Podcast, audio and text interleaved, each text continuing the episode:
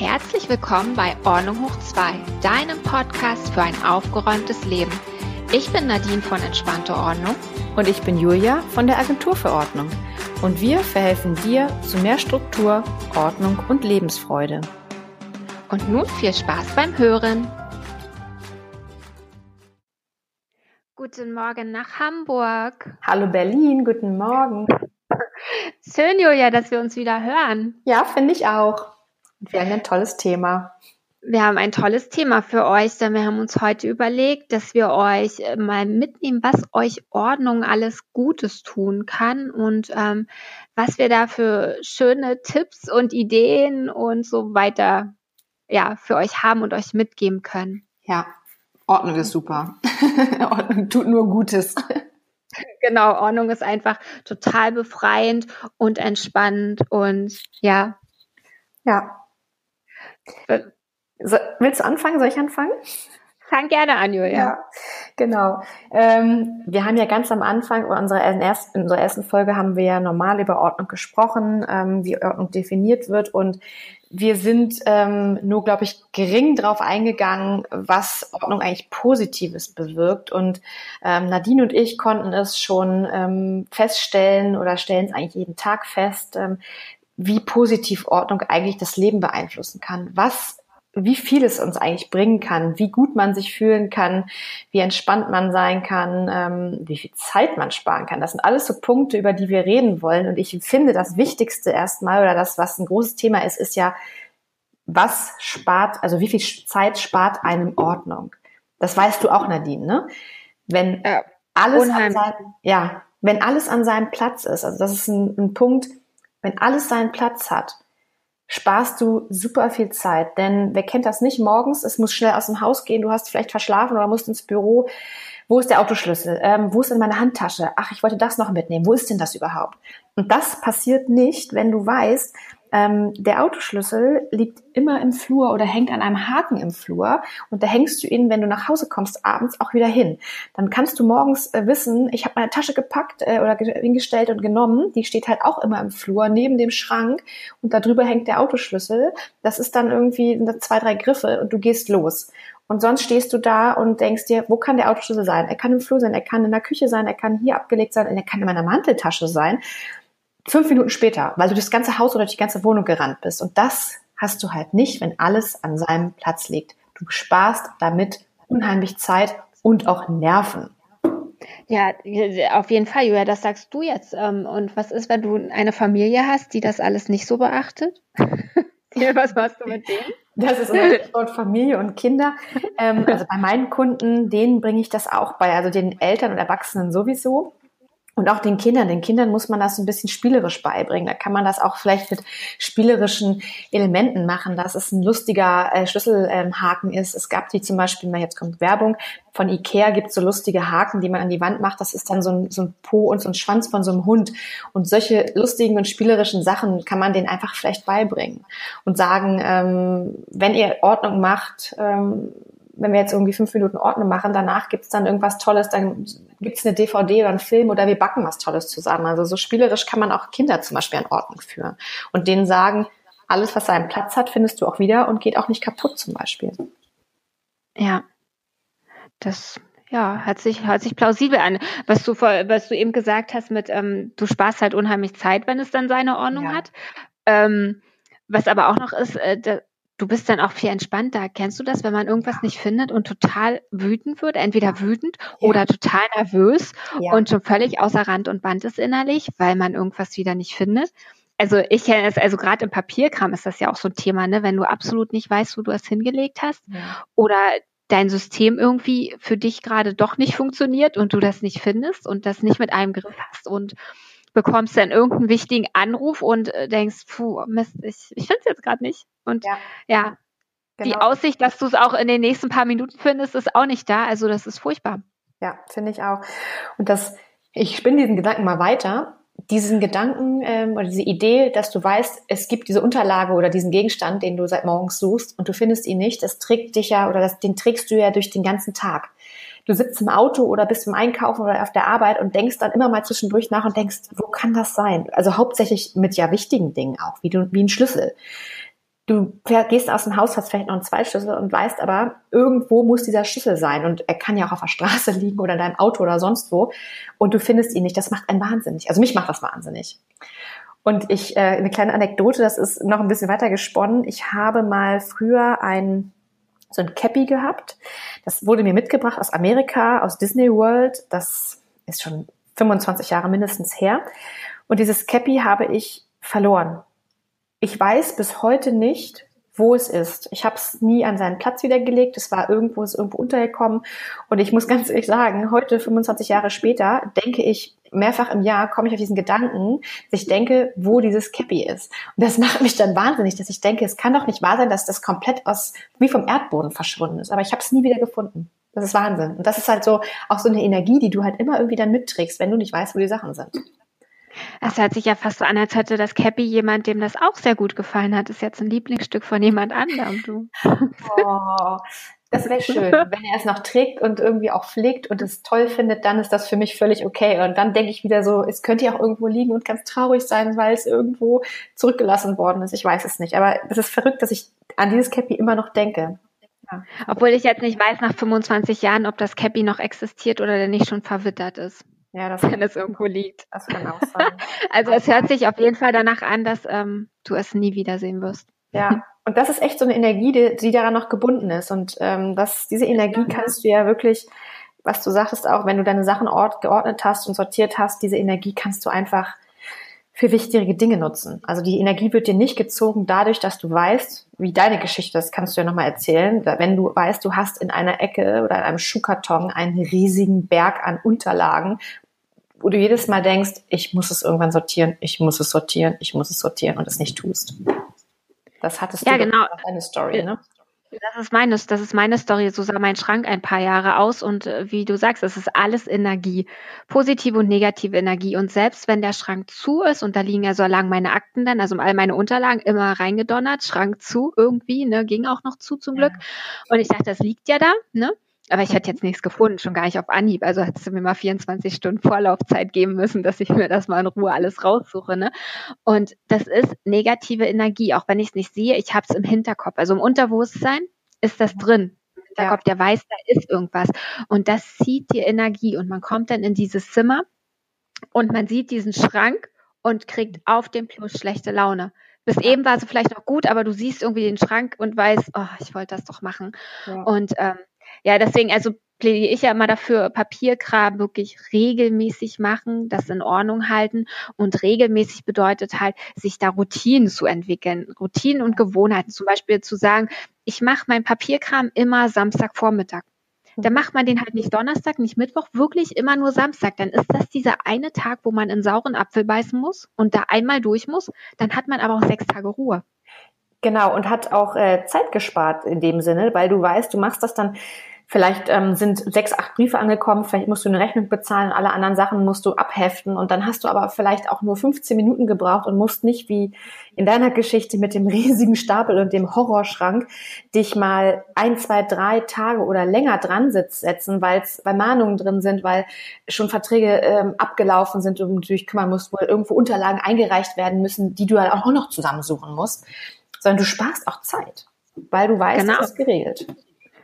Genau, du sparst Zeit, du machst das dann an diesem einen Vormittag, du machst das am Stück konzentriert und danach, das ist ja, dann kommt auch noch so ein Gefühl, das ist dieses Gefühl, ich habe was geschafft, ich habe was mhm. erreicht, ich habe was erledigt. Wenn man alles nur, das war bei mir eine Zeit lang so, ich habe alles zwischendurch gemacht, aber ich hatte nie so das Gefühl, oh, ich habe heute was geschafft, weil ich habe so viele kleine Aufgaben gemacht, hier lang, da lang, weißt wie so eine Stubenfliege, immer hin und her, aber ich hatte nicht so das Gefühl, ich habe mal was Großes geschafft, weil ich es halt nicht gesammelt habe für einen Tag, wo ich es konzentriert gemacht habe, sondern hier und da nebenbei. Mhm. Und ja. ja. deswegen plädiere ich auch immer dafür, wirklich beim Ordnungsschaffen und bei Ordnungssachen einen Fokus drauf zu legen, dass man auch wieder dieses Hochgefühl hat, ich habe jetzt das gemacht.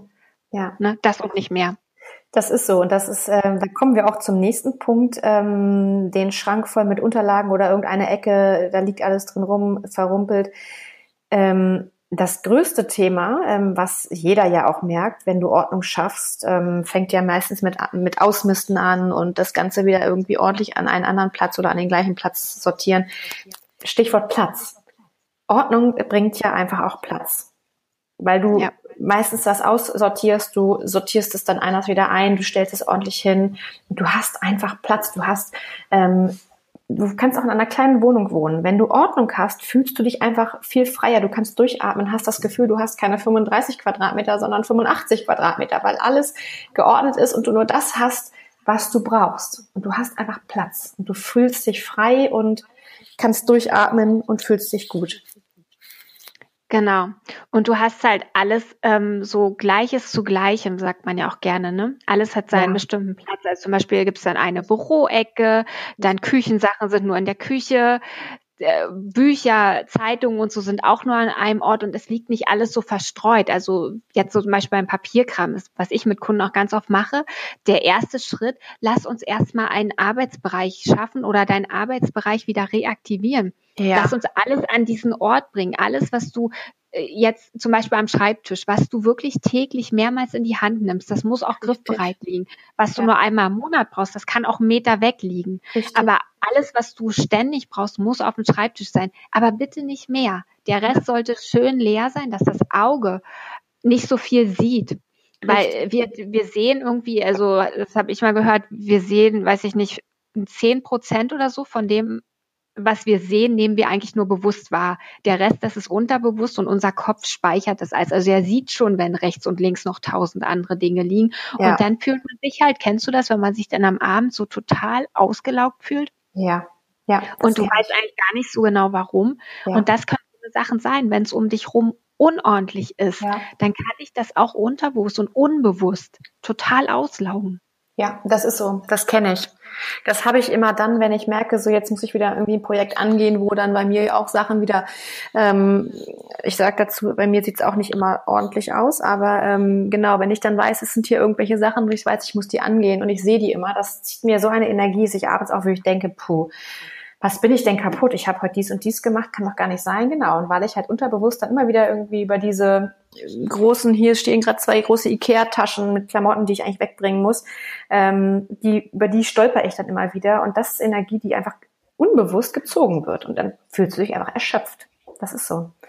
Genau. Ja. Und an, andersherum fühlt man sich, wenn man Ordnung geschafft hat, fühlt man sich total positiv. Also hat man so viel positive Energie. Das merke ich auch bei all meinen Kunden, wenn die dann aufgeräumt haben, wie die Augen leuchten. Und manchmal rufen mich dann Leute noch später an und sagen, oh, ich habe noch das und das und das gemacht und sie wollen das unbedingt mitteilen, weil es so schön ist, dass Ordnung geschaffen wurde. Denn, und das sieht man ja auch in den sozialen Medien, wie dann alle Fotos machen, ganz stolz von dem ja aufgeräumten Zimmer oder von den vielen aussortierten Sachen. Also das ist schon, das schwingt eine positive Energie mit, wenn man das dann angeht und nicht versucht, das in die Ecke zu schieben, Ordnung machen, ne? Oder unter den Teppich so. kehren.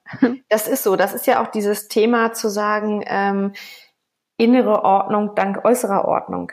Dass du, ähm, das ist genau das, dass du, wenn du halt Ordnung hast, auch einfach innerlich auch zur Ruhe kommen kannst, weil, was du schon sagtest, du nicht mehr so viel siehst, weil du auch weißt, irgendwie dein Unterbewusstsein oder du selber weißt ja, du hast das geschafft, du hast das rausgeräumt, du hast jetzt den Zustand hergestellt, den du dir gewünscht hast.